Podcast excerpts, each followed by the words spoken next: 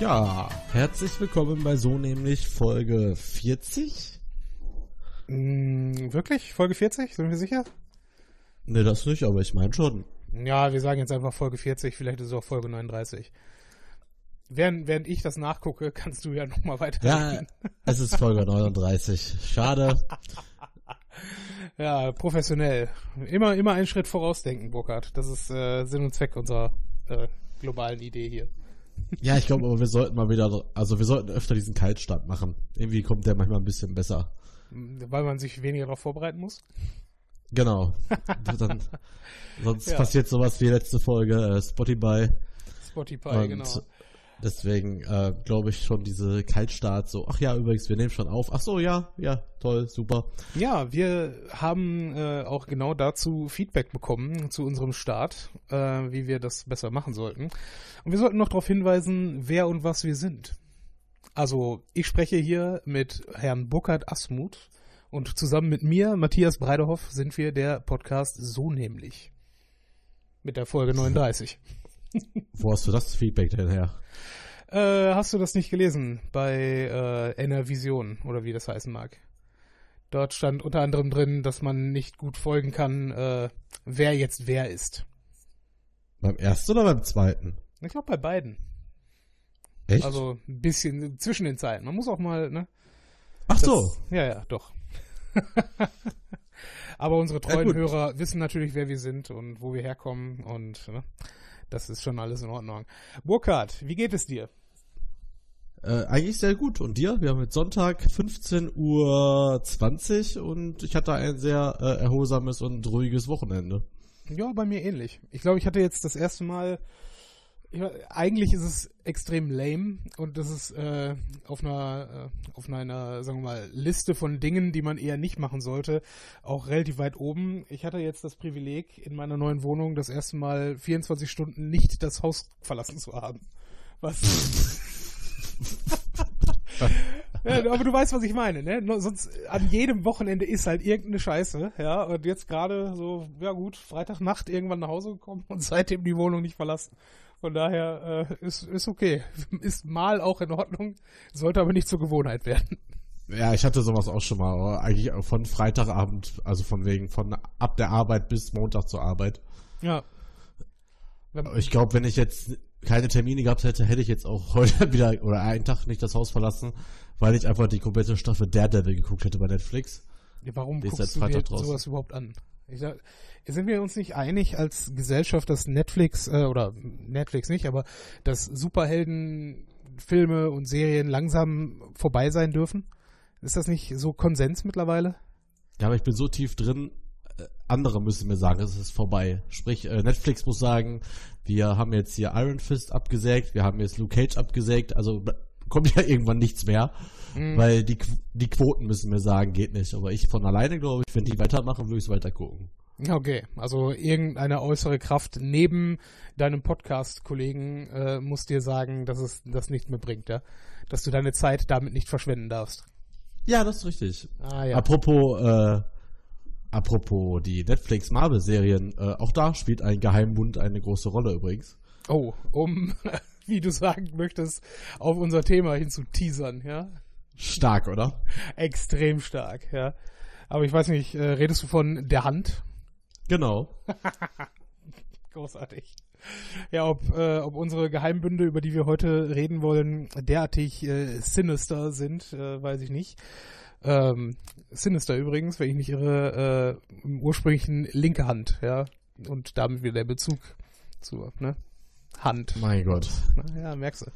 Weil das läuft ja ne, heute. die linke, Linkshänder, linke Hand ist nicht die rechte, ja? also nicht die richtige. Du als Linkshänder wirst das ja äh, wertschätzen können, diese, diese äh, Einstellung. Ja, zutiefst. Genau. Das sind Worten, Informationen. Du, du als Person bist schon mal, äh, was deine äh, Händigkeit angeht, höchst suspekt. Ja, das ist definitiv. Also, das äh, ist halt ja auch jedes Mal wieder ein Thema oder ist ja immer, immer mal wieder ein Thema. Was? Warum, wieso isst du so? Wieso hältst du das mit der linken Hand? Benutzt doch mal die richtige Hand. Alles schon gehört. Wer, wer sagt denn, wer weist dich denn so auf solche Dinge hin, ja? Mach das doch mal Früher- richtig. Früher beim Sport war es ja immer auch beim, äh, auch beim Tennis, hält man dann plötzlich mit links einen Schläger und solche Sachen. Beim Essen habe ich ja die Gabel in der anderen Hand. Ist es nicht gewollt, dass man den Schläger mit links führt, wenn man Linkshänder ist? Doch, aber es ist halt auch mal wieder für einen Trainer umständlich, wer damit keine Erfahrung hat. Ne? Oder bei der Bundeswehr äh, ist ja, e-, egal was der Typ vorne quasi vorgemacht hat, galt ja für mich nicht, weil ich es ja komplett andersrum gemacht habe. Und ähm, sagen wir mal so, äh, so ein Ausbilder bei der Bundeswehr in der Grundausbildung ist jetzt auch nicht gerade der, ich hätte jetzt fast gerade der hellste, sondern aber eher der professionellste. Ich hätte gesagt, Und- der verständnisvollste, der einfühlsamste, aber gut. Ja, aber der kriegt auch einfach nicht hin, das dann mit einer Hand vorzumachen. Ne? Also er kann es dann nur mit rechts. Ja, aber warum sollte er es auch mit links können? Ne? Ja, muss er wenigstens langsam mit rechts machen, damit ich es mit links nachempfinden kann. Okay, jetzt äh, genug mit deiner äh, linken Hand, ja. Wir haben Wichtigeres zu besprechen, nämlich nicht, nichts weniger als äh, die Weltordnung der äh, Menschen und Menschheitsgeschichte und wie sie doch von geheimen Organisationen beeinflusst wird. Und darüber reden wir jetzt gleich in Kannst du bitte ein bisschen Fülle. mehr im, kannst du ein bisschen mehr im Konjunktiv bitte reden, wenn du sowas sagst? äh, das klingt ja unfassbar gefährlich, was wir hier erzählen. Ja, äh, wir müssen auch vorsichtig sein, wenn das hochgeladen wird. Ja, ich habe auch bei diversen Sachen Angst, dass ich dann irgendwann heimgesucht werde. Ja, äh, es könnte passieren. Aber nein. Ähm, weiß ich nicht. Ich glaube, das kommt gleich dann in der Diskussion raus, was wir wirklich von äh, diesen Organisationen halten. Aber dann schauen wir mal. Also ich habe mich im Rahmen ja? der ich, im Rahmen der Recherche habe ich mich bei vier Organisationen beworben. Ist das so? Ja. ich Bist du jetzt äh, Teil der äh, Wasserbüffelloge aus den Flintstones? Noch hat mich keiner angenommen, aber wie gesagt, die Bewerbungen laufen. Wer zuerst kommt, mal zuerst und dann Okay. schaue ich mal. Ja, dann bin ich gespannt, äh, welche, welche Organisation du da so angeschrieben hast. Und wer dich vor allen Dingen haben möchte dann dort. Ja, das, das wäre dann auch nochmal interessant. Ja, ist dann Geheimbünde Teil 2, ist dann irgendwann so Folge 72. Hm. Wo du dann Dann aber halt- nichts verraten darfst. Ja, aber wir dann trotzdem zum Verschwörungspodcast äh, mutiert sind. Ja, mutiert sind? Fragezeichen. Sind wir das nicht schon die ganze Zeit? Ja. ja, super. Also, äh, liebe Hörerinnen und Hörer, äh, ab in die Musik und dann geht's los.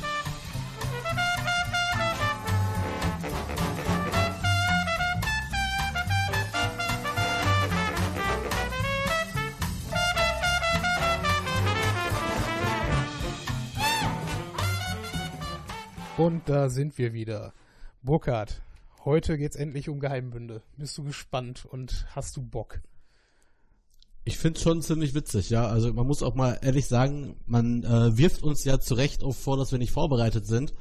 Äh, aber jetzt so von dem äh, Wikipedia-Artikel Geheimbund, also ich, das dürfen meine Mitarbeiter oder beziehungsweise mein Team gar nicht wissen, aber ich habe, glaube ich, bestimmt zwei oder drei Stunden mich hin und her geangelt von äh, einem zum anderen und wieder und äh, ist schon ziemlich spannend, was sich so alles noch so um uns herum dreht oder was es für Organisationen gibt und äh, wie vielschichtig quasi das Thema Geheimbund an sich erstmal ist. Also von der Ausrichtung, von der Bedeutung, von den Mythen finde ich ganz witzig und ich glaube, dass wir da vier rausgefunden haben, also rausgesucht haben, die auf jeden Fall erstmal im Grunde her ziemlich verschieden sind.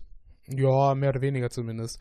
Also zunächst mal, warum mich das äh, als Thema irgendwo fasziniert hat, ist irgendwie, dass, glaube ich, äh, diesem der Thematik Geheimbünde äh, viel zu viel ja irgendwie Gewicht zugemessen wird. Also dass, äh, glaube ich, Leute äh, die Meinung haben, dass äh, gerade in, sagen wir mal, diesen Mr. Burns-artigen Hinterzimmer, äh, Bünden, dort viel zu viel äh, besprochen wird, was dann undemokratisch ist und äh, dann trotzdem eine Auswirkung auf die Menschheit irgendwo hat.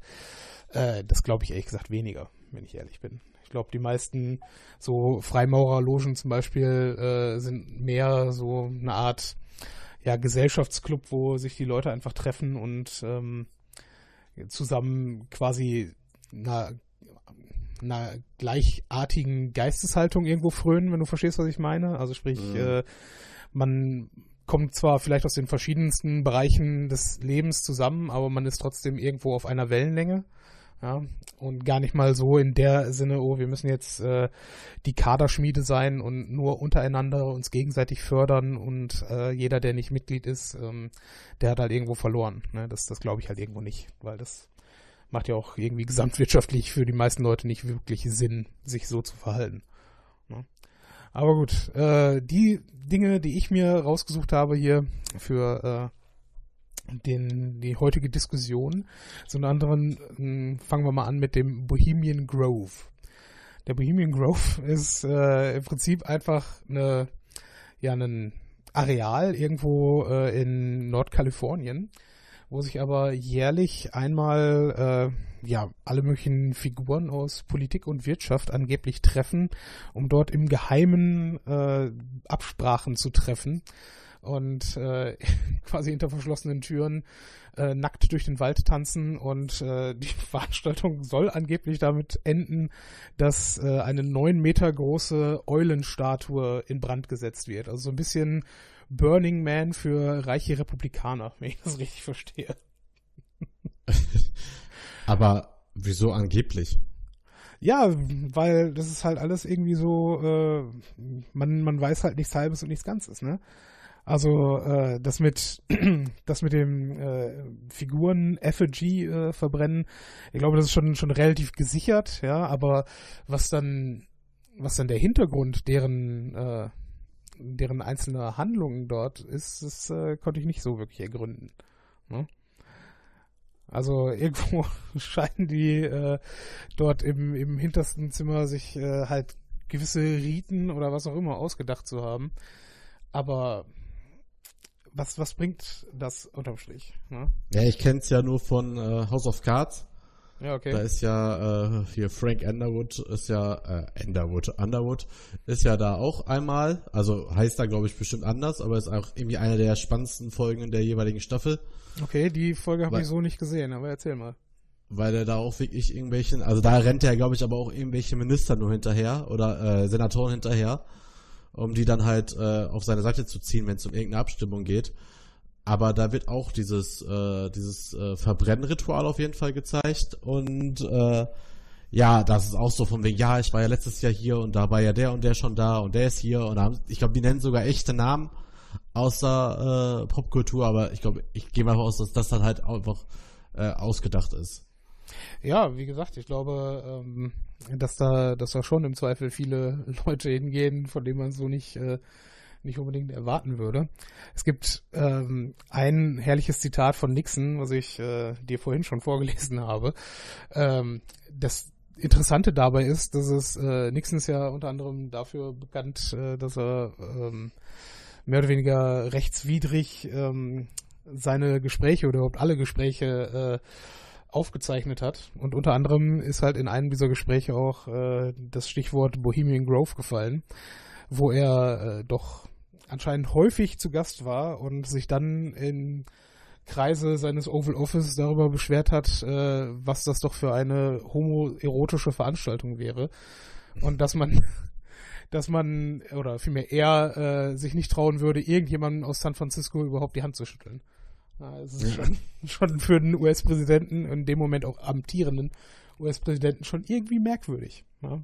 Aber naja, aber trotzdem, das, es geht ja am Ende auch darum, dass dort Leute äh, aus allen ja, Entscheidungspositionen irgendwo zusammentreffen und auf einmal äh, fernab von jedem Protokoll ähm, irgendwelche Beschlüsse fassen können oder zumindest irgendwelche ja. äh, Ziele ins Auge fassen können und äh, es da halt keinerlei demokratische Mitsprache irgendwo gibt. Ist schon beängstigend, wenn der Terminator auch vor Ort ist und welche Absprache macht. Ich habe hier gerade nochmal nachgelesen. auch im Vorfeld ja schon, also auch hier Deutschland war ja vertreten, wo anscheinend mit Helmut Schmidt mehrere Jahre. Wirklich? Dort auch? Ja, steht okay. drin, ja, und, und Arnold Schwarzenegger. Und die komplette Bush-Sippe natürlich. Ja, natürlich. Ich meine, wenn, dann schon auch richtig, ne? Wobei ich mir dann auch die Frage stelle, das sind ja äh, hunderte Leute im Zweifel. Ähm, kommt man dann wirklich derartig auch mit den wichtigen Leuten ins Gespräch?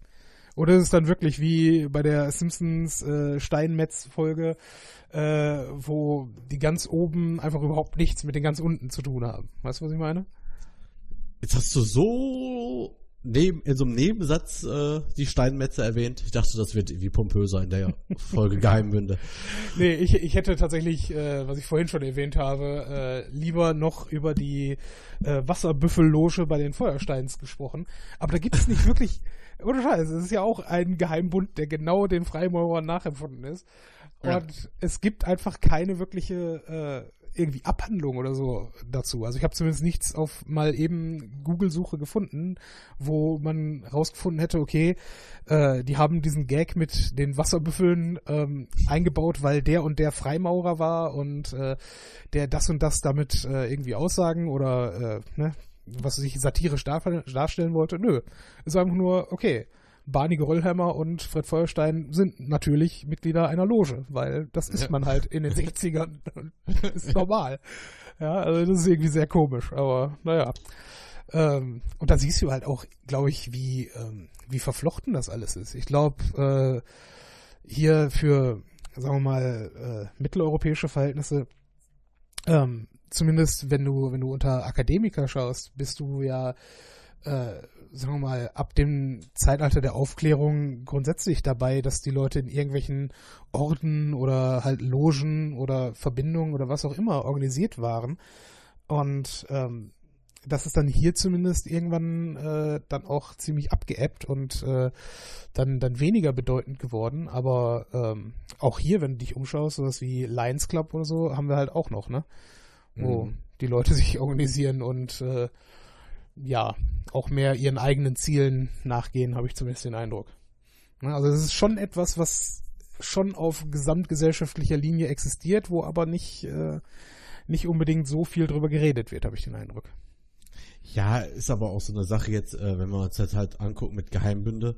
Also ich glaube, dieses, äh, dieses Bohemian Grove wäre jetzt halt nicht so, nicht so, also käme vielleicht in der Liste gar nicht vor, sondern wäre sonst eigentlich nur einfach ein großes Netzwerktreffen, äh, wenn halt nicht diese ganzen äh, Verschwörungstheorien drumherum ge, mhm. äh, geschwommen werden. Ne? Also ich stelle mir halt auch immer vor, so dieses, äh, wir waren ja mal bei so einem Business-Frühstück damals, zwei Jahre lang, äh, wo wir uns mit Unternehmern getroffen haben und dann wurden einfach so die Aufträge, also die einzelnen Aufträge, die jemand irgendwie gekriegt hat, oder halt äh, vermitteln konnte innerhalb eines bestimmten Kreises, mhm äh, nur vergeben, nannte sich dann auch Chapter und war dann deutschlandweit, weltweit vernetzt. Okay. Das sind ja auch alles so Wirtschaftsnetzwerke, wo dann einfach die Aufträge hin und her geschoben werden. Da gab es dann auch so eine Exklusivität der Branche und das ist ja auch so eine Sache, ne?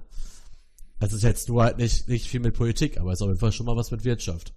Ja gut, ich meine, gerade gerade als Exportweltmeister äh, kannst du in Deutschland Politik und Wirtschaft nicht wirklich trennen. Kannst du, glaube ja. ich, in äh, in, in keinem Land, ne? egal ob jetzt äh, kapitalistisch oder kommunistisch geprägt, äh, ge konntest du, glaube ich, nie äh, die Wirtschaft komplett von der Politik entkoppeln, weil du es halt das eine das andere braucht, um irgendwie funktionieren zu können. Ne? Und das ist ja auch äh, ne, das bei dem Bohemian Grove weniger als bei meinem zweiten äh, Punkt der Bilderberg-Gruppe oder Konferenz. Ähm, das ist halt deren Mission Statement irgendwo. Ne? Aber bevor wir dazu kommen, wollen wir erst eine von deinen äh, besprechen? Äh, ja, können wir machen. Ja, welche darf es denn zuerst sein? ich fand es einfach nur lustig, weil ich halt, also wir müssen ja jetzt ein großes Geheimnis draus machen. Wir wissen ja, was äh, kommt.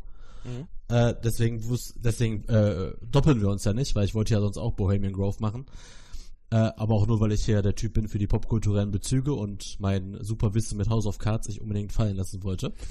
ähm, ich habe mir eine äh, den Frau, äh, Freimauern nahestehende Organisation oder Geheimbund genommen. Also die hätten, also die wären gerne offiziell eine Freimaurerloge geworden, sind es aber nie. Der Ordo Templi Orientis, mhm. sprich orientalischer Templerorden. Und hier geht's halt mehr so was um okkulte, esoterische Ideen und so weiter und so fort. Ich fand aber da einfach so interessant, dass es halt wirklich sowas, ja, ne, sehr okkultes, sehr mystisches ist, aber ich finde halt sowas toll, musste ich auch an diese Steinmetze denken von den Simpsons, dass es äh, bei denen, also bei denen halt so diese Grade gab, nachdem man quasi strebt, um quasi von einem Grad auf den nächsten zu kommen. Ja. Und ich finde, okay, sie hatten mich mit dem Wort Sexualmagie. äh, Natürlich hatten sie dich damit, ja. Aber gut, mach weiter. du glaubst gar nicht, wie man bei Wikipedia mit dem Begriff in die, also ohne Scheiß, da gibt's Sachen. Und ähm, aber jetzt habe ich mir halt diesen ganzen Artikel über diesen Ordo Templis Orientis durchgelesen.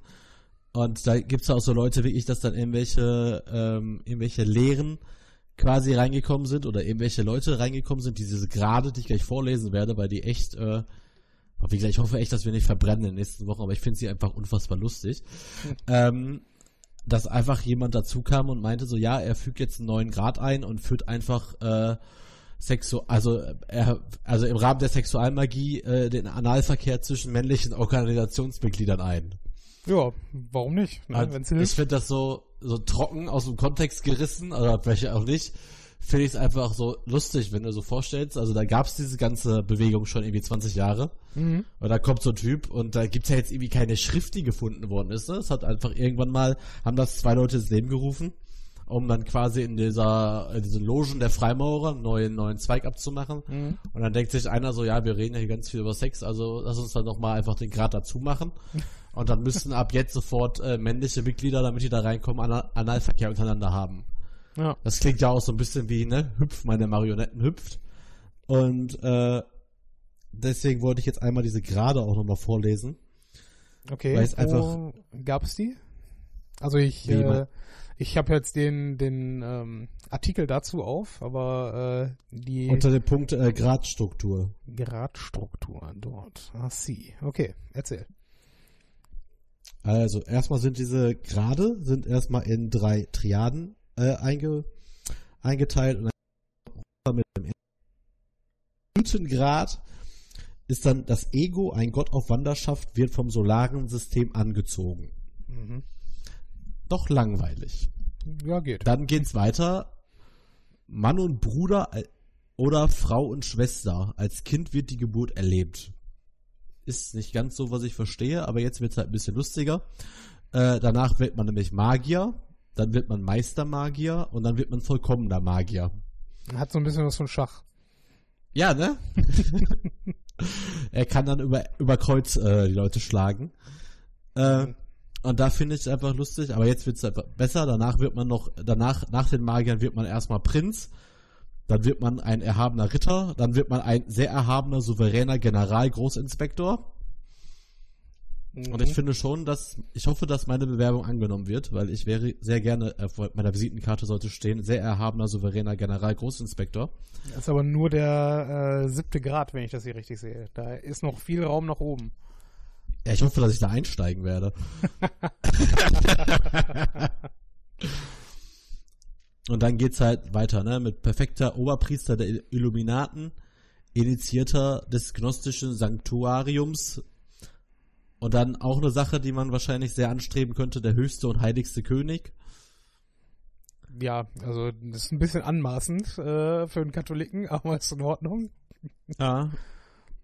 Dann kommt nur noch Initiierter des elften Grades, klingt mega langweilig und dann ist man aber das Ende, ist das mit dem Analverkehr, ja? Der Ja, elfte richtig. Grad. Okay. Nur damit wir das der auch einfach, verstanden haben. der auch einfach klingt wie ausgedacht und eingeschoben, oder?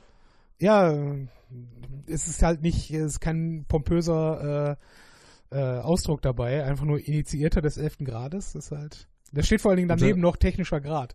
Also Ja. ne, äh, Diplom-Ingenieur mäßig. Ja, also, okay, in Ordnung. Ja. Und, Und die dann- 13, äh, die 12 kannst du ja vorlesen. Dein Englisch, du kannst es ja, glaube ich, viel majestätischer vortragen. Äh, ich hätte jetzt dort erstmal Frater Superior gesagt, ja. Was mehr Latein als äh, Englisch sein könnte. Es könnte natürlich. Ja, Frater ist. Frater ist schon ziemlich, äh, ziemlich Bruder, aber Superior geht natürlich auch. Und Outer Head of the Order.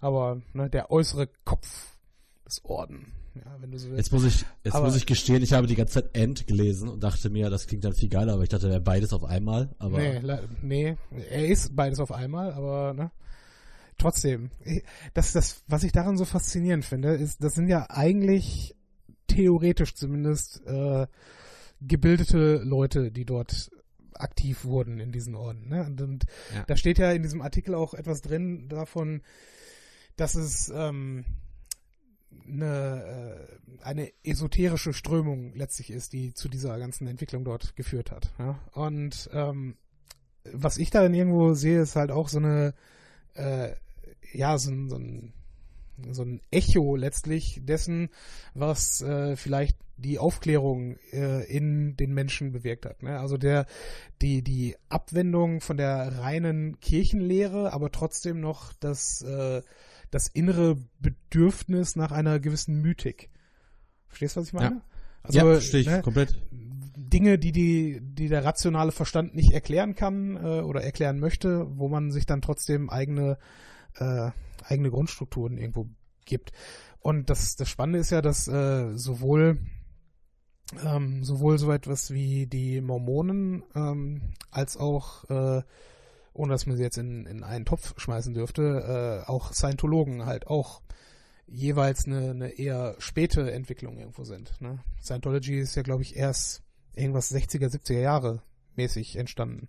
Ja, und ich glaube, irgendwo hier drin steht auch, dass äh, L. Ron Hubbard irgendwo auch zumindest nicht abgeneigt war von diesen Gruppen. Und äh, ja, ne, da, ich finde, da, da liest man halt schon raus, äh, dass der Mensch, egal aus, aus welcher Schicht und egal wo er herkommt, schon ein Bedürfnis nach, äh, nach etwas Größerem hat als er selbst. Ja, und ich finde, äh, fand jetzt an dem, wie gesagt, wir können das hier nicht komplett darlegen, dass man sich das mal interessant findet, mal selber lesen. Äh, ich es einfach, also äh, fand es einfach mega interessant, ähm, dass wir, ähm, also wir haben halt so, ein O- so einen Okkultismus und dann finde ich, fand ich einfach spannend, welche verschiedenen Strömungen es sich da einfach daraus ergeben haben. Das heißt, die haben sich auf ein bestimmtes Thema irgendwie am Anfang geeinigt, sie sind in einer bestimmten Richtung gefolgt und dann kommt der eine und denkt dann hier was weiter, haut dann noch einen Grad drauf, der andere interpretiert das wieder dann völlig anders und da gibt es auch sehr viele satanistische Strömungen anscheinend. Äh, und man muss sowas auch einfach mal dann fernab von Wikipedia ein bisschen googeln. Und da gibt's ziemlich heiße Videos und äh, vor allem gibt's da auch äh, crazy Webseiten über das Thema. Okay. Also von, von den Mitgliedern selber oder äh, von irgendwelchen Außenstehenden, die das verteufeln? Sowohl als auch. Also es gibt halt die, wo man sich dann quasi anmelden kann. Dann gibt's die Leute, die darüber berichten. Und so wie nicht im Wikipedia-Style, sondern dann wird halt wirklich gesagt, ja, heil Satan und gib ihm.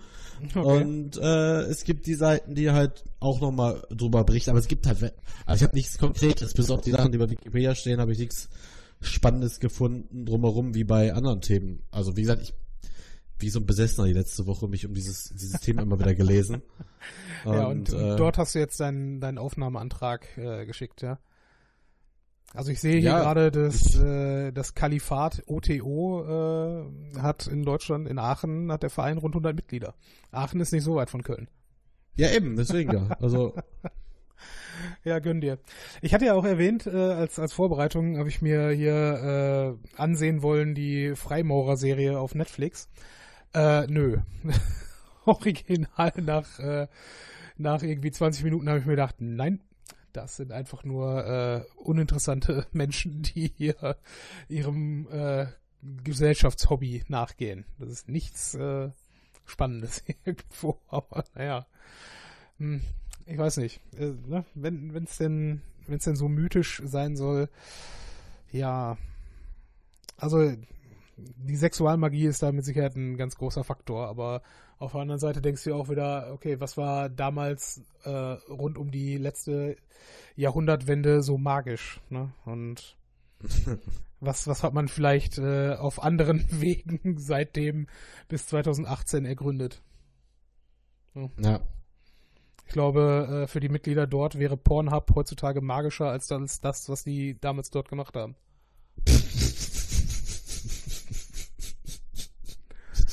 Äh, Ja. Ah, ne? Ja, google das mal, ja, was das da alles äh, an, an Spezialgebieten dabei ist. Da kommst du im Zweifel auch, äh, naja, egal. Lassen wir das. ähm, hast du noch was zum, wie hießen sie, Ordo Templi Orientis? Nein, ich wollte halt ein bisschen Okkult und Sex mit ins Thema bringen. Du hast Politik und Wirtschaft gemacht und äh,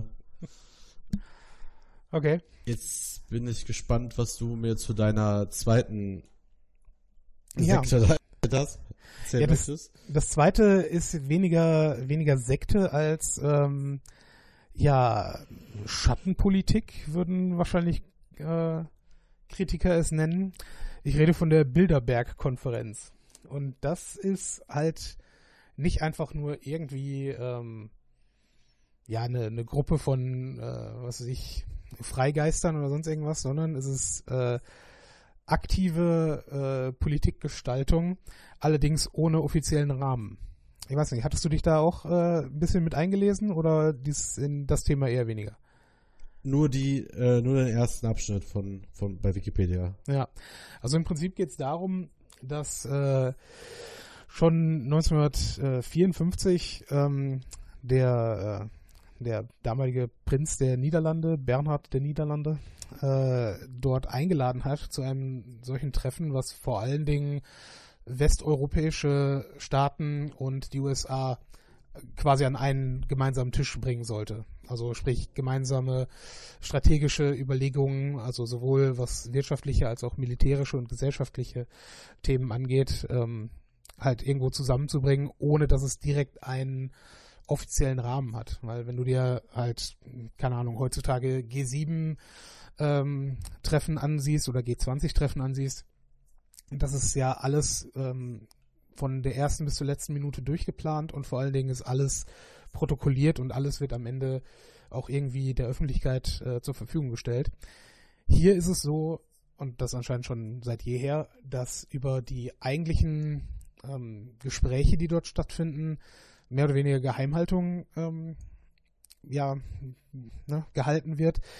Ähm, und dass es zwar mittlerweile so eine Art Agenda gibt, also dass ähm, heutzutage schon als Presseerklärung rausgegeben wird, äh, über welche Sachthemen gesprochen wurden. Aber es wird halt kein Ergebnisprotokoll oder so etwas geführt, sondern es wird einfach nur gesagt, okay, wir haben drüber gesprochen und gut ist. Und das eigentlich Spannende dabei ist nicht unbedingt, ähm, dass es solche Treffen gibt, sondern was für äh, was für Leute dort daran teilnehmen. Ja, und ähm, ich mache jetzt mal die Liste an Teilnehmern auf und sortiere das jetzt einfach mal nach Land. Ne? Und dann sehen wir uns mal Deutschland dafür auch an. Ne? Und wenn man das so durchgeht, ist der, gut, der erste, der mir jetzt namentlich äh, auffällt, der 2014 dran teilgenommen hat, Norbert Röttgen. Als Nordrhein-Westfalen haben wir Norbert Röttgen nicht in besonders guter Erinnerung. Ähm, aber er war und ist immerhin Vorsitzender des Auswärtigen Ausschusses. Ne? Und ist damit ja nicht, äh, nicht so politisch ungewichtig, auch heute noch. Ja? Dann Ludwig Erhard hat 1966 teilgenommen. Ähm, damals anscheinend noch äh, Bundeskanzler der Bundesrepublik, vorher Wirtschaftsminister lange Jahre. Äh, Joschka Fischer, allerdings nach seiner Zeit als äh, Außenminister. Ähm, Und jetzt gerade bei den letzten äh, Konferenzen 2015, 16 und dieses Jahr 2018 hat Ursula von der Leyen daran teilgenommen. Ne? Ähm, und man merkt halt, okay, das, das, äh, das sind jetzt halt nur die, die politischen Figuren. Äh, Angela Merkel war 2005 auch mal da. Ähm, und was da an, an Wirtschaftsvertretern äh, noch dabei ist, das äh, ne, braucht man dann nicht, äh, nicht unbedingt einzeln vorlesen, weil es halt auch da die Deutschen äh, vielleicht nicht unbedingt auch das Gewicht haben, was die restlichen Internationalen dort auf die Waage bringen. Aber es ist halt interessant und darüber möchte ich auch mal mit dir diskutieren, ob so etwas jetzt gut oder eher schlecht ist. Gibt's denn da irgendwelche, äh, also keine offiziellen Sachen natürlich, hast du ja gerade gesagt, aber gibt's da irgendwelche protokollartigen, also Ähm, weißt du, worüber die da genau, also weißt du irgendwas Konkretes? Also es, ähm, es gibt hier in diesem Wikipedia-Artikel halt auch äh, einen Bereich zu ähm, Auswirkungen, ja, wo, ähm, wo äh, eventuell Ergebnisse ähm, dabei dann dabei rausgekommen sein sollen. Aber es ist halt die Frage, ne, ob das wirklich unbedingt so zutrifft. Aber äh, Fakt ist im Zweifel, dass so eine ähm, so eine Zusammenkunft auf informeller Ebene halt überhaupt erstmal das Gespräch ermöglicht. Ne? Genau, deswegen, genau, das war das, was ich gerade, genau das wollte ich mich gerade sagen. Äh, eben, ähnlich wie bei Bohemian Grove. Also so schlimm, dass die Leute sich mal unter Ausschluss der Öffentlichkeit länger an einem Ort zusammensitzen. Meinetwegen auch tatsächlich in größerer Runde. Das heißt, du hast mal Aspekte aus den verschiedensten Bereichen da äh, und kannst ja auch mal, keine Ahnung, auf kurzem Wege dann äh, mal hier und da mal ein, zwei Ratschläge holen. Finde ich das jetzt erstmal gar nicht so verkehrt, weil machen wir uns nichts vor, wir beide glauben jetzt nicht an die großen Weltenlenkerer. Ja. Also Aber Das vielleicht nicht, aber zumindest, ähm, ich meine, wir wissen ja auch, wie durchsetzt äh, gerade die deutsche Politik äh, ist von ähm, ja, Lobbyismus und äh, Interessenvertretern, nicht wahr? Und äh, da ist halt schon ähm, spannend zu sehen, wie äh, die so zu, zusammenkommen, ohne dass irgendein, äh, irgendeine Wahl oder irgendeine Abstimmung das dann beeinflussen könnte. Ne? Aber ich habe hier mal die, ähm, die Tagesordnung rausgeholt. Äh, was ist rausgeholt? Also die, äh, die Agenda für dieses Jahr, worüber Sie bei der äh, Konferenz 2018 gesprochen haben. Und ach, die ist öffentlich, oder was? Oder Ja. ist die geleakt? Nö, die, äh, ich meine, gut.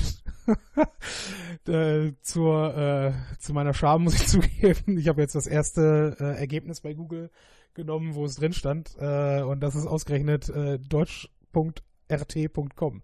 Und du weißt genau, wofür RT steht, oder? Ja, ja. Aber gut, die Liste habe ich trotzdem auch, äh, auch woanders noch gesehen gehabt. Und ähm, wir nehmen einfach mal an, dass das so stimmt. Ja. Äh, als Punkt 1 ist hier Populismus in Europa genannt. Ja. Äh, zwei ist Herausforderungen der Ungleichheit, was auch immer Ungleichheit jetzt hier heißt, äh, zwischen sozialen Schichten, zwischen Mann und Frau, weiß ich nicht. Dritte ist Zukunft der Arbeit. Vierte künstliche Intelligenz. Hm. Ja, Dinge, die ja auch uns durchaus beschäftigt haben in den letzten Folgen. Äh, das fünfte ist dann allerdings interessant, äh, USA vor den Halbzeitwahlen, sprich den Midterms. Äh, und das ist auch schon wieder komisch, ne? Dass sich eine internationale Politik- und Mhm. Wirtschaftskonferenz darüber unterhält, was denn vielleicht bei den äh, US-amerikanischen Midterms äh, rauskommen könnte. Ja?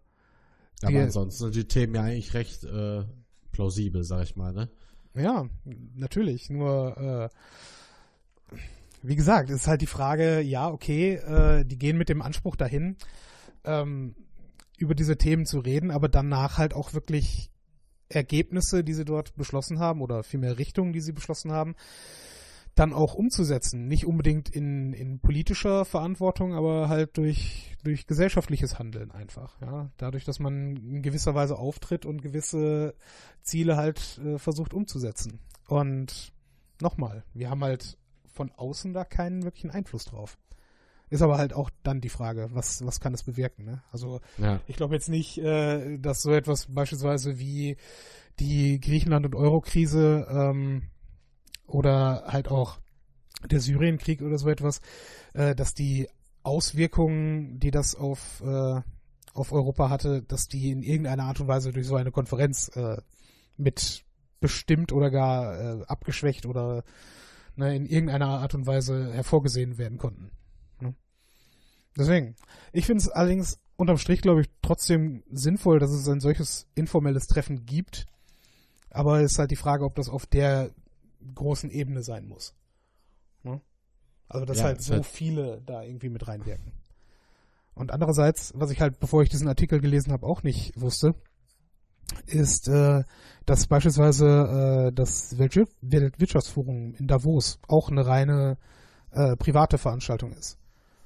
Ja, also es ist halt auch so. nicht, nichts irgendwie, was äh, übergeordnet ähm, stattfindet, sondern halt auch ne, aus Interessenvertretern letztlich dann besteht. Ne, und da gibt es halt dann noch, noch äh, weitere, beispielsweise die, die, ähm, die Münchner Sicherheitskonferenz genauso. Ist auch keine, keine supranationale Veranstaltung, sondern ist ebenfalls eine Veranstaltung, die auf äh, privates Engagement letztlich äh, zurückzuführen ist. Und ja, das, wenn, wenn solche Sachen ja okay und gut sind, warum ist das dann unter Ausschuss der Öffentlichkeit richtig schlecht? Ja. Aber ja.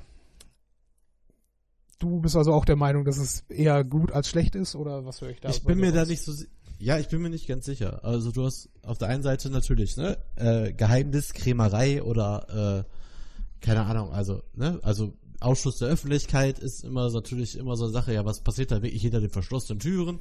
Ist ja wieder dieses große Spiel von die da oben machen, was sie wollen. Mhm. Äh, wir wollen Die alle Lizard mitreden. People. Ja, genau. Aber keine Ahnung, es ist halt, warte, Achtung, Riesengag ist halt ein Geheimbund, ne? Ja, machst du nix. Machst du nix. Nein, Ja, gut. keine Ahnung, also machen wir uns nichts vor. Wir würden alle gerne mal Mäuschen spielen wahrscheinlich, ne? Und- ja, vor allen Dingen die, die Reporter, die draußen davor stehen. ja. Ich glaube, das ist auch etwas, ohne jetzt irgendwie Medienschelte äh, betreiben zu wollen. Ähm, ich glaube, äh, für, für einen Berichterstatter überhaupt, für, äh, für Medien äh, oder Journalismus Tätige, ist es ganz schwer äh, zu akzeptieren, wenn man irgendwo nicht rein darf. Weil auch wenn die Besprechungen vielleicht eher trivial sein mögen, ähm, trotzdem ist es irgendwo dieses, äh, dieser Anspruch, ja, aber wir müssen doch berichten dürfen. Ja, das muss doch öffentlich gemacht sein. Und Das war mein erster Gedanke bei dem dazugehörigen Wikipedia-Artikel. Gibt's ja ein, nee Quatsch, bei, wenn man es eingibt, also wenn man Bilderberg-Konferenz eingibt bei äh, Google und drückt drauf, kommt so ein, kommt ein Bild. Okay. Und dieses Bild zeigt ganz viele Leute auf dem Balkon. Ist Berliner Zeitung irgendwas, also da gibt's ja ge genug Bilder von Leuten, äh, wo die halt dann, äh, wer da alles so ist. Da gibt's auch noch dieses ähm, Protestbild, Bilderberger stoppen, Banken und Konzerne enteignen und solche Sachen. Hm. Da kommen dann wieder Ja. so Protestvideos. Aber ähm, ich musste halt wieder denken an damals an die Koalitionsgespräche, der berühmte Ja. Balkon. weißt du? Und äh, die ja- auch mal mehr, mal weniger unter Ausschuss der Öffentlichkeit stattgefunden haben. Genau, und da hast du jetzt halt dieses Bild, wo du ganz viele Leute äh, auf so einem Balkon siehst. Ich kenne da jetzt gar keinen von. Aber ähm, ja, da kannst du natürlich so, oh, der redet mit dem, der redet mit dem. Und niemand weiß, weil ist ja auch eine Sache, die viele, glaube ich, auch vergessen. Äh, ja, sie haben alle Positionen, ne? sind Politiker, sind Wirtschaftler. Aber wer sagt denn nicht, wenn man bei einer gemeinsamen Zigarette oder bei einem gemeinsamen Drink auf dem Balkon, die nicht plötzlich auch über Netflix-Serien, Fußballspiele oder was weiß ich denn, ne? Wo gehen wir heute Abend essen mit meiner Frau oder so äh, sprechen? Deswegen finde ich halt immer diese ganzen Sachen dann auf diesem, wenn, wenn du da jemanden nicht hörst, was er sagt und es sind ja auch immer noch irgendwie alles Menschen, ne? Ja. Vor allen Dingen äh, auch da, um nochmal auf die normale Politik runterzukommen. Ich glaube, die allergrößten Kompromisse werden letztlich nicht in irgendwelchen Ausschusssitzungen äh, errungen, sondern entweder beim Essen oder wenn man halt ne, sich sonst wo in einem untergeordneten Rahmen wieder trifft, wo man halt eben nicht äh, die Parteilinie auf äh, bis aufs Blut verteidigen muss, ne, sondern wo man Ja. echt mal Mensch zu Mensch sein kann und du hast recht, das mit der äh, Zigarette zusammen draußen, äh, ja, das hilft wahrscheinlich ungemein, dass man sich auch mal über die Parteigrenzen weg äh, näher kommen kann. Was glaube Das ich? haben ja auch diverse Politiker, glaube ich, damals gesagt bei den Koalitionsgesprächen, ne? Sowas wie von wegen, äh, ja, wir können auf der politischen Ebene nicht zusammenarbeiten. Äh, da war es mega anstrengend, aber privat sind das tolle Menschen. Ja, ist doch super. Ne? Das, Soll's ja hilft geben, schon, das hilft schon ungemein. Ich glaube, das ist, äh, um nochmal auf das Bilderberg-Ding zurückzukommen, äh, deren Mission Statement war von Anfang an auch ähm, aus äh, beiden oder aus ne, mehreren politischen Lagern die Leute aus den einzelnen Ländern dazu zu holen. Was auch nicht verkehrt ist. Ne? Das sind jetzt Ja. nicht einfach nur irgendwelche äh, Konservativen, da sind halt auch äh, äh, Leute dann von der SPD geladen worden oder halt äh, Jürgen Trittin soll dann wohl mal geladen worden gewesen sein und sowas. Also das ist halt schon, versucht man angeblich, dass es ausgewogen ist. Und überhaupt finde ich, dass es dem, dem gesellschaftlichen Diskurs gut tun würde, wenn man weniger Schranken aufbaut, sondern halt guckt, okay, das ist eure Position, das ist unsere Position und wir versuchen irgendwie miteinander zu einem gesunden Ergebnis zu kommen. Ne? Weil Ja, auch- unterm hilft es halt keinem, wenn man sich aufgrund seiner politischen Meinung anfeindet. Ja, ist auch genau, genau richtig. Und wo du ja meinst, also Diskurs ist ja auch irgendwie spannend. Ich habe halt kurz gelesen, wo war das denn hier? Genau. Äh, Einladung durch den Vorsitzenden und die beiden ehrenamtlichen Generalsekretäre, die nach Beratung und Empfehlung des Lenkungsausschusses erfolgt. Mhm. Äh, da ist ja auch wieder zwei Sachen drin. Einmal kannst du sagen, okay, die wissen ganz genau, was sie wollen und dementsprechend laden sie die und die Leute ein. Mhm. Oder die denken sich tatsächlich, bei so diesem Thema, die du gerade von der Agenda vorgelesen hast, die können sich ja wirklich denken, okay, wir haben das Problem auf der Welt. Wenn wir jetzt mal die zwölf Leute für zwei Tage oder für einen Tag da in einem Raum einschließen, die sollen sich mal drüber unterhalten, Vielleicht mhm. kommen die ja zu einer Lösung. Weißt du? Also, wenn von außen quasi jemand die Experten bestimmt zu dem und dem Thema. Ja, klar. Also, ne? zumal ja. Gibt's auch zwei Ausrichtungen, ne? Eben. So, da sowieso dann Experte und auch, äh, und auch äh, Entscheider, sag ich mal, in Anführungsstrichen, dann zusammenkommen können. Ne? Das ist halt auch nicht unbedingt verkehrt.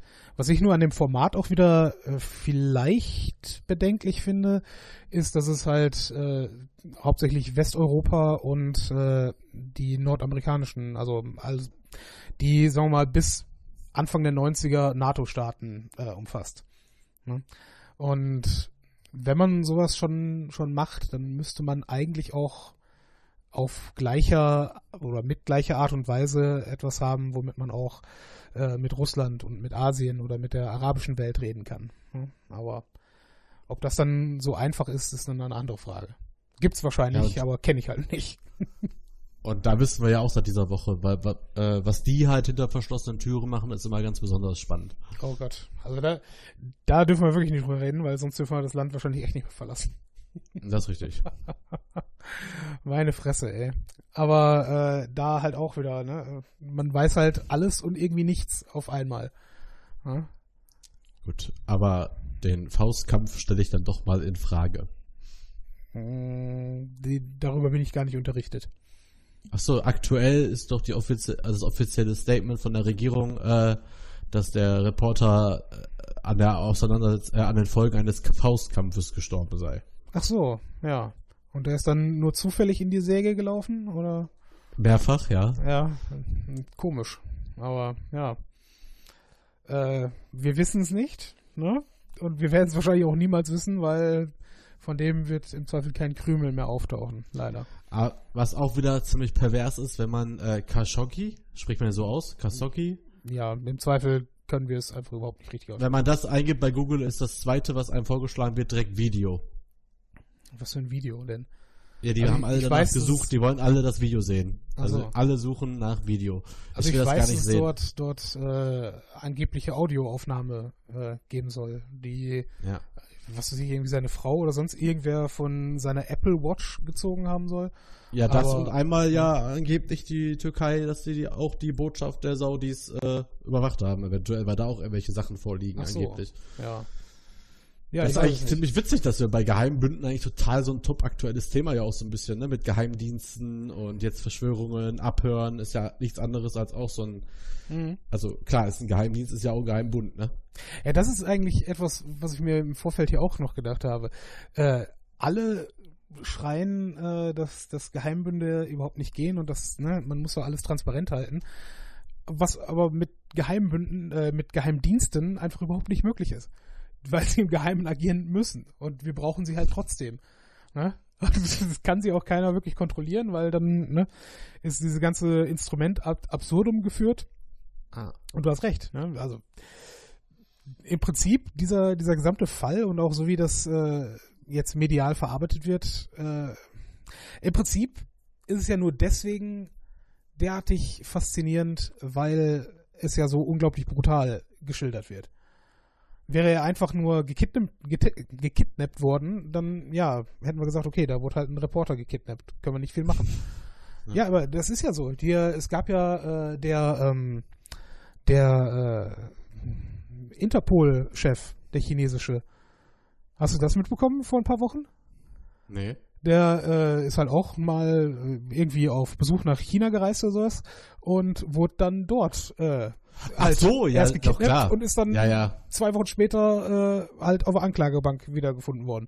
Ja, ja, doch, so, habe ich ja, mitbekommen. Ne? Ja, ja. Und im Prinzip, ich meine, ich habe natürlich bei Khashoggi keine Ahnung, wie es wie es gelaufen ist, aber im Zweifel hätten sie sich das wahrscheinlich auch ziemlich genau so vorgestellt. Okay, wir sacken den ein, fahren damit nach Hause Und äh, interessiert am Ende keinen, weil anscheinend das heutzutage äh, mehr oder weniger Standard geworden ist, dass man Leute auch einfach mal irgendwo entführen kann. Haben, hat man in Deutschland ja genauso gemacht mit, äh, war es ein vietnamesischer Dissident oder sowas? Der da vor einem Jahr oder so hier auf am helllichten Tag in, äh, in Sprinter oder sowas, in Lieferwagen gezerrt wurde? Was? Ich hab Ja. keine Ahnung. Habe ich nicht mitbekommen. Ja, warte mal, googeln wir das doch einfach mal eben. Ja. Also unsere aktuellen Suchverläufe sind, glaube ich, gerade ziemlich gefährlich. okay, äh, Entführung. Man sollte wahrscheinlich eh solche Sachen wie, wie entführe ich jemanden nicht so. Ah. So. Best of Entführungen. Spektakuläre Entführung Vietnamese in Berlin vor Gericht.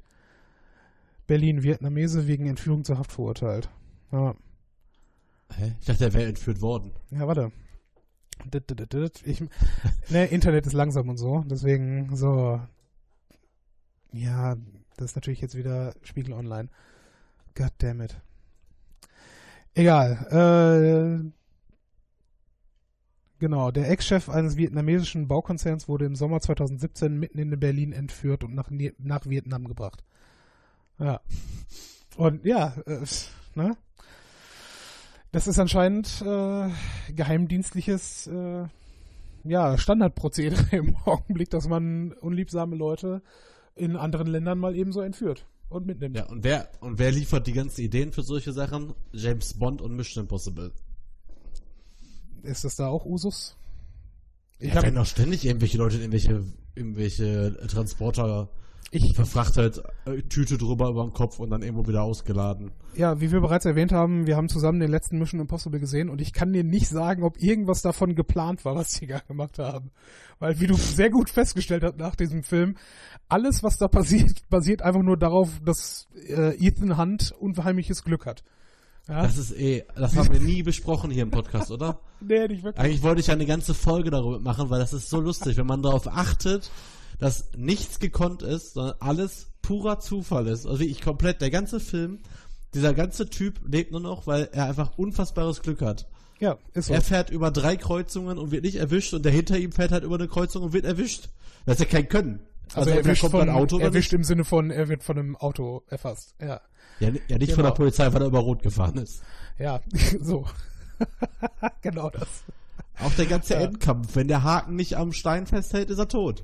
Ja, ne, wäre halt auch okay, dann wäre die Filmreihe halt vorbei. Aber meine Fresse, ey. Und ja, ich, deswegen kann ich halt bei Mission Impossible jetzt nicht sagen, ob, ob da, äh, ob man sich da an die reale Welt angelehnt hat, weil ich nicht weiß, was da überhaupt passiert ist in diesem Film.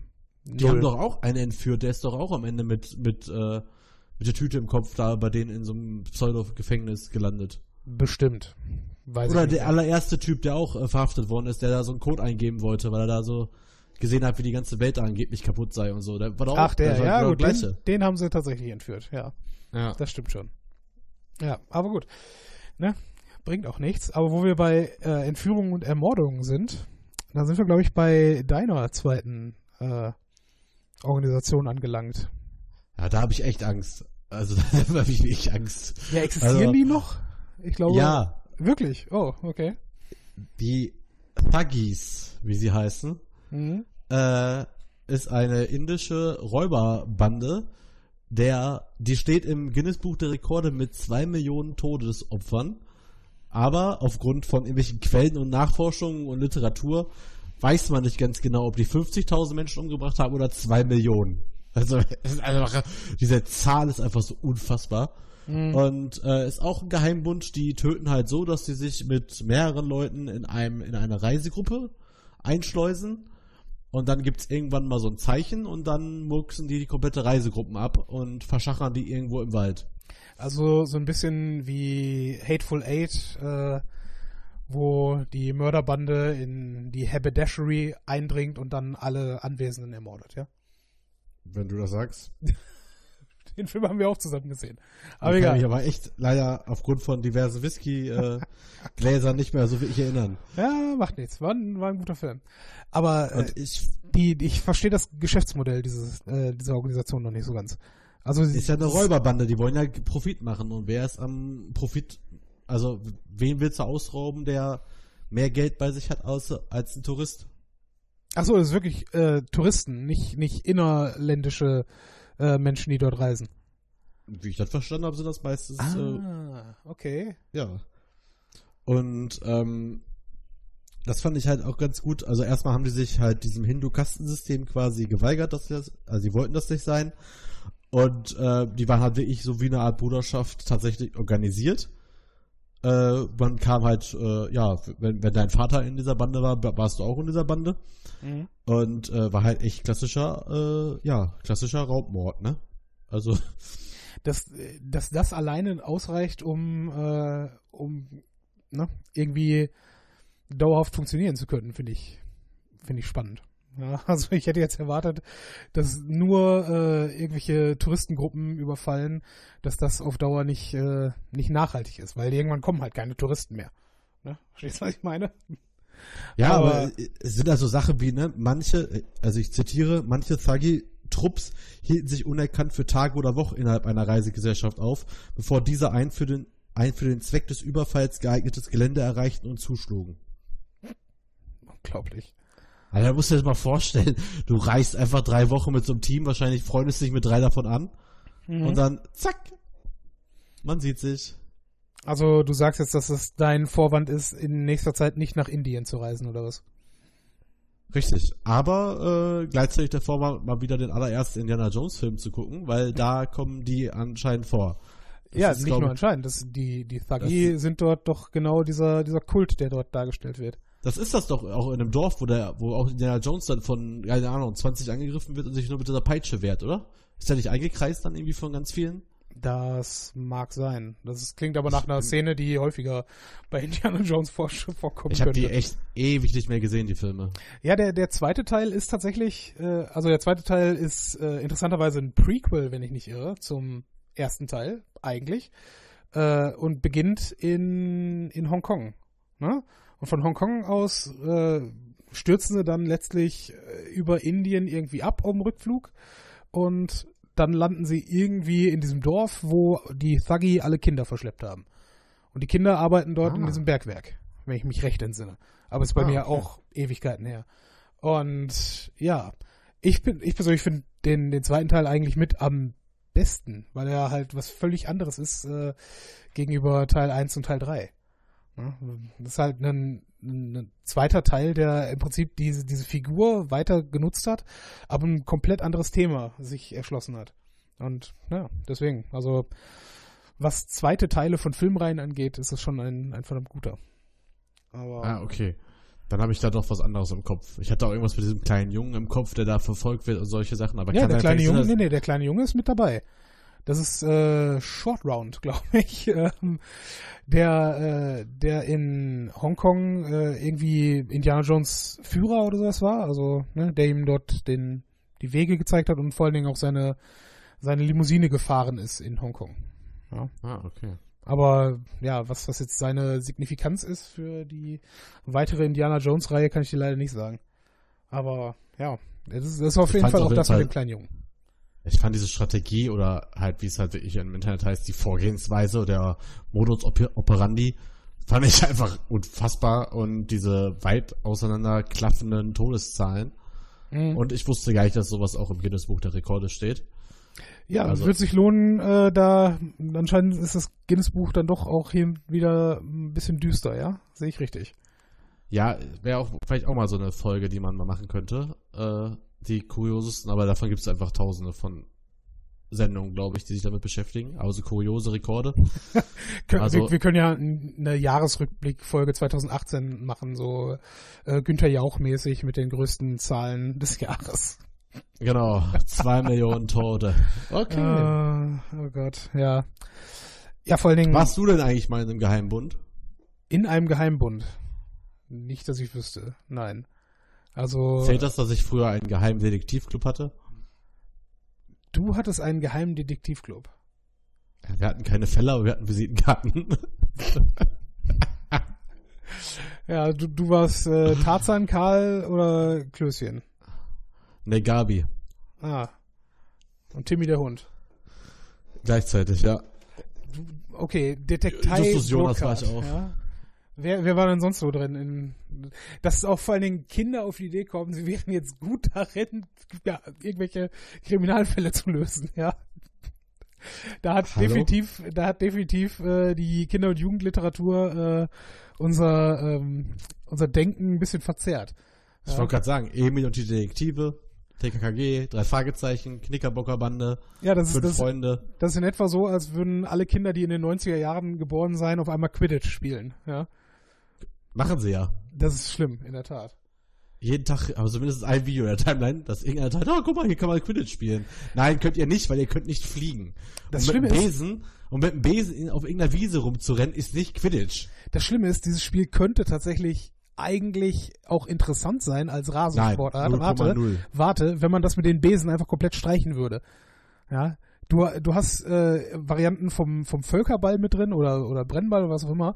Äh, Wurde nicht jedes Spiel, warte mal, Entschuldigung, aber wenn du meinst, es wäre ein spannendes Spiel, wurde nicht jedes Spiel bei Harry Potter dadurch entschieden, dass irgendwer diese Schnatz gefangen hat, der eine Milliarde Punkte gibt? Äh, alles andere in 100, dem Sport? 150 und nein, wurde es nicht. Weil, Nicht? nee, weil durchaus auch die Möglichkeit besteht, äh, jedes Tor in dem Sinne ähm, zählt 10 Punkte. Das heißt, wenn, äh, wenn du 160 Punkte Führung hast und die Gegenmannschaft den Schnatz fängt, dann hast du trotzdem gewonnen. Ich bin mir ziemlich sicher, dass jedes, dass jedes Match in den Harry Potter Büchern durch den Schnatz entschieden worden ist. Mm, Ich wäre mir da nicht hundertprozentig sicher. Ich meine, dass ich bin nicht ganz sicher, aber ich könnte mir vorstellen, dass das äh, Weltmeisterschaftsspiel nicht so entschieden wurde. Aber wie gesagt, das, äh, das, ich bin zwar großer Harry Potter Fan, aber das kann ich dir leider nicht sagen. Das äh, möchtest du aber bitte bis zur nächsten Folge rausfinden. Ja, vor allen Dingen, weil wir uns jetzt auch sehr weit von den Geheimbünden entfernt haben. Aber in Geht Ordnung. eigentlich. Meinst Also die du? Zauberer, die Zaubererwelt war aus der Sicht der Menschen auch ein riesen Geheimbund eigentlich bei Ja. Harry Potter. By the way, äh, wenn wir dann jetzt eh bei Geheimbünden und Harry Potter sind, ja, der Geheimbund bei Harry Potter sind ja die Todesser, ja, und Todesser ist eigentlich ein, ein durchaus auch äh, stehender Begriff, nämlich im Sinne von Nekrophagist, ja, und wenn, wenn man dort die, die, den lateinischen Ursprung irgendwo rannimmt, dann klingt es auf einmal tatsächlich auch bedrohlich. Wenn du sagst, okay, ich bin Todesser, klingt das so, aha, okay, was bist du? Ja, ich bin Nekrophagist. Da denkst du ja, okay, schon, schon brutal, schon geil, schon Metal, aber naja. Ich empfehle jedem Metal-Hörer übrigens, äh, Nekrophagist zu hören, weil das ist in der Tat eine verdammt geile Band. Aber naja. Gut, ähm, und damit äh, könnte ich das, glaube ich, auch beschließen hier. Ähm, wir machen noch mal Pause. Oder hast du noch Wenn wir, was? bezahlt, wenn wir bezahlt von dieser Band, Leider nein. Leider nein. Überhaupt nicht. Aber es ist trotzdem Das- gute, gute Musik. Weil dass die jetzt hier das Schlusswort quasi bilden des Hauptteils, bin ich dagegen. Okay, dann, äh, dann schaut euch die Affiliate-Links zur Necrophagist in. Nein. ja, ohne Scheiß. Ey. Oh Gott, nein, das natürlich auch wieder nicht. Ähm, ja. Haben wir sonst noch was zu Geheimbünden, Burkhard? Oder wolltest du noch deine, deine Detektivgeschichte ausspinnen? Wir hatten ja keine, wir hatten nur Visitenkarten. Ähm, nee, ich werde euch auf dem Laufenden halten, was meine Bewerbungen machen. Falls sich irgendwann mal, also falls mich mal jemand in einer Reisegruppe entdecken sollte, da habe ich mich nicht beworben.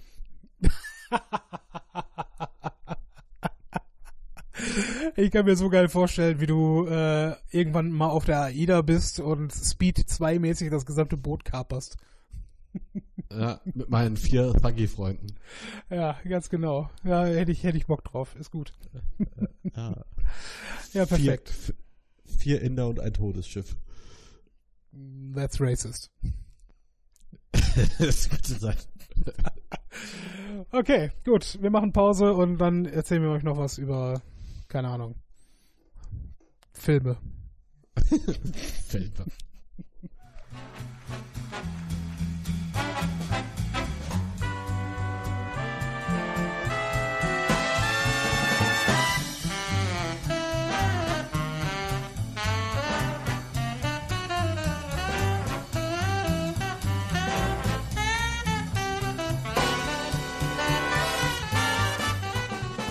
So. Nämlich. Da sind wir nochmal. Ja, richtig. Entschuldigung, mach weiter. Macht nix. Macht überhaupt nichts. Ich habe gestern noch gesehen, dass äh, bei Instagram, da hat irgendjemand einen Screenshot gepostet von irgendeinem Chatverlauf und da hat sie, also die Instagramerin, das Gespräch mit so nämlich beendet. Mhm. Und da wollte ich das erst äh, bei uns in die Story posten und sagen, guck mal hier, wir sind so einflussreich als Podcast. Aber äh, ging, ging leider nicht, weil war halt so Story und also ich konnte es nicht teilen. Ähm, aber in dem Sinne nochmal für dieses tolle, für diesen tollen, ähm, mein Gott, ich habe gerade Wortfindungsschwierigkeiten. Für diese tolle Herleitung nochmal eine kleine Eigenwerbung. Folgt uns doch bei Instagram unter so nämlich, bei Facebook unter so nämlich. Äh, ihr könnt uns auch bei YouTube, da haben wir ab und zu mal wieder eine Folge hochgeladen. Aber da kommt irgendwann mal was. Wir haben auf unserer Webseite wahrscheinlich ab nächste Woche ein bisschen Merchandising. Yeah. Äh, bei Spreadshirt, allerdings ist Spreadshirt schon ziemlich teuer. Äh, Mit anderen Worten, so wir, wir, wir bekommen da nicht viel Geld von. Das wolltest du damit Nee. gesagt haben. ja, und zwar, pass auf, ich habe das sogar folgendermaßen eingestellt, weil ich es wirklich sauteuer finde. Äh, wir bekommen quasi pro Teil, was verkauft wird, kriegen wir 1 Euro. Hm. Man kann es bis auf 3 Euro hochmachen pro Teil. Ich habe jetzt mal auf 1 Euro gemacht. Ich finde unser Design ganz cool. Wir haben jetzt erstmal so die Tasse fertig designt. Und äh, ja, ich kaufe sie mir auf jeden Fall. Ähm, vielleicht noch der eine oder andere auch. Und ähm, wenn es dann irgendwelche Verlinkungen gibt im Social Media und ihr habt dann plötzlich unsere Tasse, dann werden wir uns auch noch was Schönes für euch einfallen lassen. Mhm. Ähm, das ist das, was wir an Eigenwerbung machen wollten. Ja, Ja, und wir würden uns natürlich sehr freuen. Ja? Genau, ich wollte noch eben die iTunes-Bewertung machen. Ah.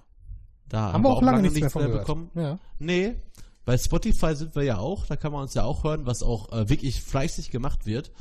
Äh, aber ähm, da kann man halt nicht bewerten. Äh, und diese iTunes-Bewertungen sind halt wirklich sehr wichtig, weil iTunes halt schon ein sehr großer Kanal ist. Und wenn man da ganz bestimmte Bewertungen oder halt viele Bewertungen hat, wird man häufiger anderen Leuten angezeigt. Das ist richtig. Und dann haben wir noch was Neues. Willst du das erzählen?